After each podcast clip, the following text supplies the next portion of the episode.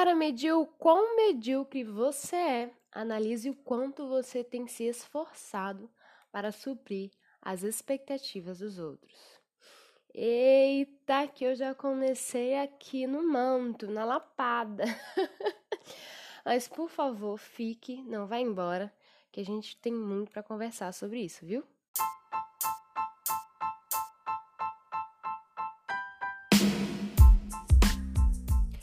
Oi, aqui é Mary Porfiro e tá começando mais um The Create Podcast.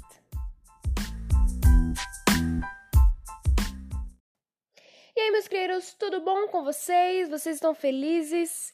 A pergunta do dia é: você sabe o que é medíocre? De acordo com meu amigo Google, medíocre é aquilo que é comum, mediano, é aquilo que está abaixo da média quando a gente fala de qualidade, originalidade, é, etc. É algo inexpressivo. E por que, que eu estou trazendo esse assunto?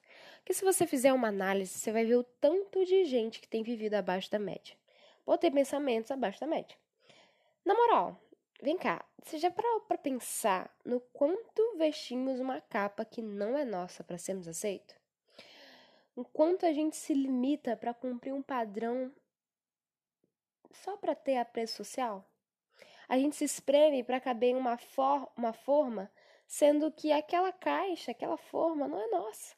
Enquanto diferente sempre é apontado como algo terrível, porque as pessoas têm tanto medo do novo, do diferente, que quando um faz, é muito mais fácil você julgar do que tentar enfrentar o um medo e ser alguém autêntico também. Mas vamos lá. Em Efésios capítulo 2, versículo 10, na nova versão transformadora, diz bem assim: pois somos obra-prima de Deus, criados em Cristo Jesus, a fim de realizar as boas obras que Ele, de antemão, planejou para nós. A primeira coisa que eu quero relembrar você é que nós somos obras-primas. Ou seja, nós somos a primeira ideia, a primeira feitura. Não existe cópia, não existe nada que venha antes que deu errado. Nós somos a ideia original, porque diferente de nós, Deus é perfeito em tudo que faz. E então ele não precisa de rascunho. Nós somos a primeira ideia. Então por isso nós somos originais. Eu gostaria muito que você se voltasse para sua origem e enxergasse o quanto sua essência é única. E que por isso você não precisa ter a necessidade de se comparar ou buscar se encaixar em um padrão. Olha sua volta. Imagina se todos forem iguais. E se todos virassem só uma ideia, você consegue perceber que é monótono?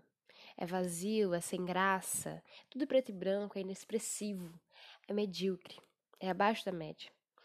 Voltar à origem é ter coragem de enfrentar o desconhecido, porque através da sua singularidade você cria uma nova história.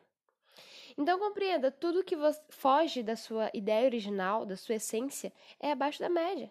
Porque, brother, Deus te chamou para realizar as boas obras dele. Você tem noção do quanto isso é glorioso e do quanto isso é importante, né? E que por isso você precisa entender que é, precisa sair da mediocridade. Como de costume, eu quero dar um exemplo. Eu estava conversando com minha mãe esses dias e daí começamos a falar sobre o ato do comportamento repetitivo, que é quando você reproduz um comportamento que geralmente condena em seus pais ou alguém próximo, né, que você convive, sem você perceber. Enfim, pela primeira vez na vida, eu consegui conversar com ela sobre as dores de rejeição que ela me causou, sabe? Utilizando de ações e palavras que os pais dela utilizavam com ela. Claro que são contextos diferentes, histórias diferentes, mas a ferida que foi gerada foi a mesma, que foi a de rejeição. Nós duas nos sentimos rejeitadas pelos nossos pais, simplesmente por não aceitarem ser, ser que a gente seja quem somos, sabe? Sermos quem somos. No meu caso, eu sempre fui colocada em extrema comparação com a minha irmã, ela era mais extrovertida e eu introvertida, né? Então, meu jeitinho de ser sempre causou um certo desconforto na minha mãe, ao ponto dela me dizer palavras que machucaram bastante. Eu quero abrir aqui um parênteses e esclarecer que já não há mais essa mágoa, viu? E que por isso estou trazendo com liberdade esse assunto e frisar principalmente é, o quanto a minha mãe é o meu bem mais precioso, sabe? E em nenhum momento estou contando isso para desonrar ela, até porque são ações inconscientes que ela teve. E que, cara, é normal, acho que você também vai, vai compartilhar da mesma dor que eu, que eu tive, porque nossos pais fazem isso porque são reprodução inconsciente, sabe? Enfim, eu passei a vida toda ouvindo da minha mãe enquanto minha irmã era a filha perfeita e ela sempre dizia: Você precisa aprender a ser como sua irmã. Em todas e quaisquer situações. As comparações eram intermináveis e, por conta disso, é, eu sempre me senti extremamente rejeitada por entender que o meu jeito, a minha forma de comunicar, de me expressar, sempre causava desgosto na minha mãe. Resultando o quê? Resultando numa Mary que não se aceitava, não aceitava sua maneira de ser e por isso começou a tentar ser como a irmã. Gente, era muito engraçado que o que minha irmã vestia, eu queria vestir, o que ela calçava, eu queria calçar. eu queria ter os amigos dela, eu queria ser como ela, literalmente. Eu tinha o maior orgulho. Eu, eu ouço muito o pessoal reclamar que não tem roupa nova, que sempre passa as roupas de irmã para irmã. Gente, eu tinha o maior orgulho de quando as roupas dela serviam em mim né? E que eu podia usar, usar, perdão. Cara, quase todas as construções que a Mary criança fez foi baseado no ídolo dela, que era a irmã. Então, assim, só que chegando na adolescência, isso foi ficando cansativo, porque é cansativo você carregar algo que não é seu, é cansativo você fingir ser alguém que não é, sabe? É cansativo, porque não é seu. Então, na adolescência eu comecei, em vez de buscar ser quem eu era, comecei a me omitir. O ponto mais confortável para mim foi de me esconder atrás da imagem da Mana. E assim, a minha irmã, ela é realmente incrível, porque ela conquista os lugares de uma maneira muito fácil. Ela sempre foi muito dedicada, sabe? É, em tudo, em tudo. Então, ela conquista pessoas e lugares importantes de uma forma muito simples e sincera, sabe? E justamente por isso, para mim, era muito mais confortável me esconder atrás dela do que assumir meus B.O. Mas vocês entendem que isso é, é um, um, um comportamento e um pensamento completamente medíocre. Velho, eu fugi de todas e quaisquer responsabilidades que Deus queria que eu tivesse. No caso, o de assumir a postura no plano da obra dele. Não foi isso que a gente leu em Efésios? Eu me limitei de maneira negativa a aceitar que eu jamais poderia ser como minha irmã e que era melhor me omitir. E, tipo, o pensamento inicial realmente é o correto né? Eu jamais serei como ela. Você jamais vai ser igual a mim. Eu jamais serei igual a você, né? Só que a questão é que agora eu compreendo que essa é a chave, né? E não é um problema. Esse é o segredo. Não é algo que, me, que vai me causar dor, sabe? Eu só precisei aceitar isso. Não, eu nunca vou ser igual a ela. Então é por isso que eu preciso seguir minha vida, construir a minha história sabe? Essa é a chave, a chave para cumprir de maneira significativa o papel que nos foi entregue de traçar a nossa própria história.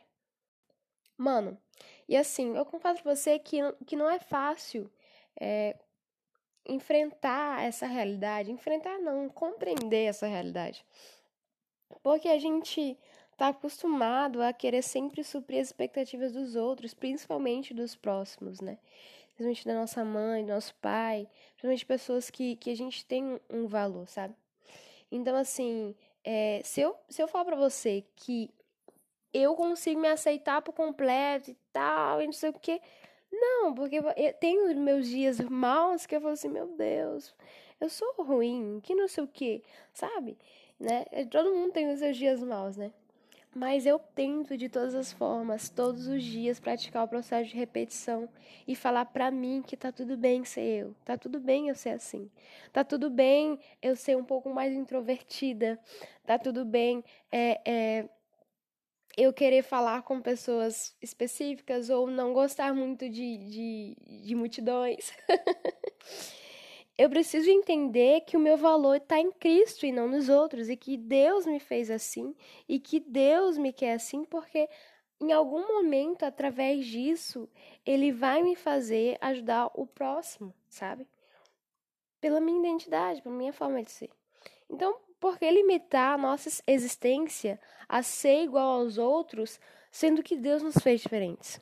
Porque aceitar um padrão imposto socialmente se Deus nos chama para ir na contramão? Eu não sei se vocês lembram quando Jesus fala lá em Mateus, capítulo 5, versículo 13 e 14, que nós somos o sal da terra e a luz do mundo. Se vocês não lembram, eu vou ler aqui. 13. Vocês são o sal da terra. Mas se o sal perder o seu sabor, como restaurá-lo?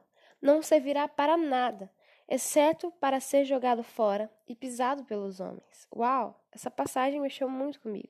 Que se o sal perder a sua essência, o seu sabor, ele não serve para nada. E se você perder a sua essência, a sua singularidade, para que você vai servir? Apenas para ser jogado fora e pisado pelos homens. Porque é isso que acontece quando a gente se limita, é isso que acontece quando a gente se entra num padrão. Porque você vai ser igual aos outros e aí ninguém vai estar mais nem aí para você. então, vamos lá para o 14. Vocês são a luz do mundo. Não se pode esconder uma cidade construída sobre um monte. Não se esconda, não faça como eu, não se esconda. Infelizmente, a gente também tem que ter cuidado né, com algumas coisas que a gente ouve, porque eu cresci ouvindo essa passagem como forma de sair de um padrão para criar outro.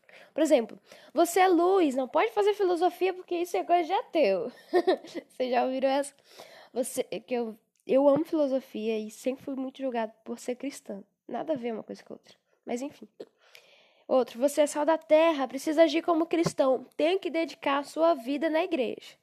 Não, não pode trabalhar, não, não pode fazer nada, pode fazer faculdade. É na igreja, só aqui que você tem galardão. O outro é bem assim. Tenho certeza que já ouviu. Olha, você precisa ir na contramão do mundo, hein? Nada de ficar na roda com esses amigos ímpios.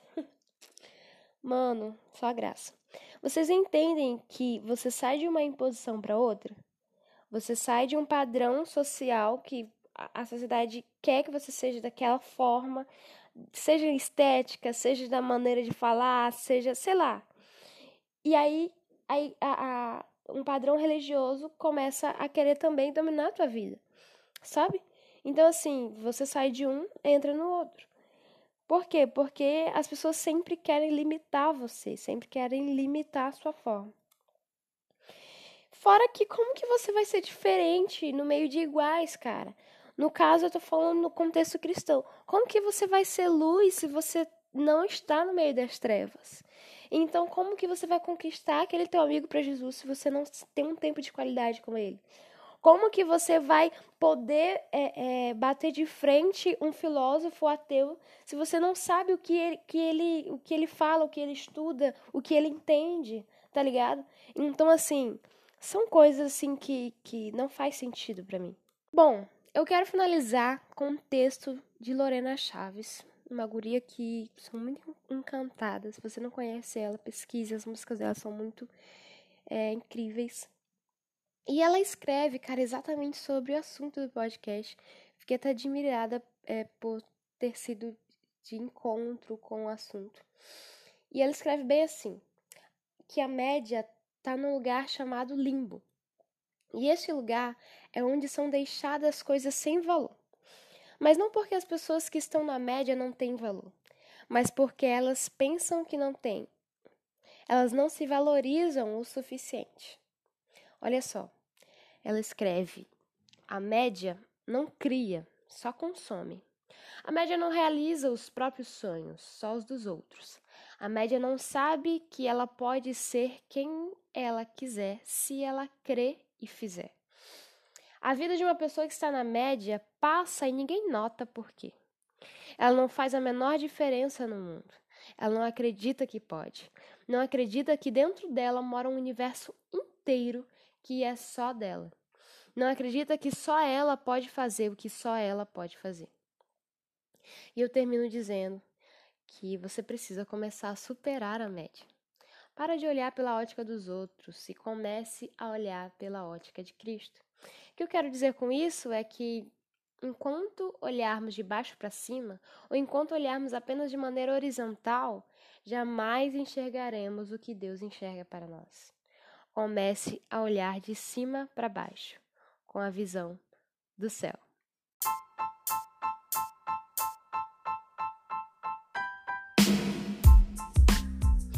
Isso, galera. Eu espero realmente que eu tenha conseguido passar o que eu queria e que vocês tenham compreendido que nós não fomos feitos para cumprir padrão, mas para quebrar eles. Nós somos obra-prima, cara. E por isso a gente é único, né? E por isso a gente precisa entender que não, não nós não temos mais forma para se encaixar. Nossa forma foi quebrada. É só a nossa e acabou. Deus abençoe vocês. Até a próxima.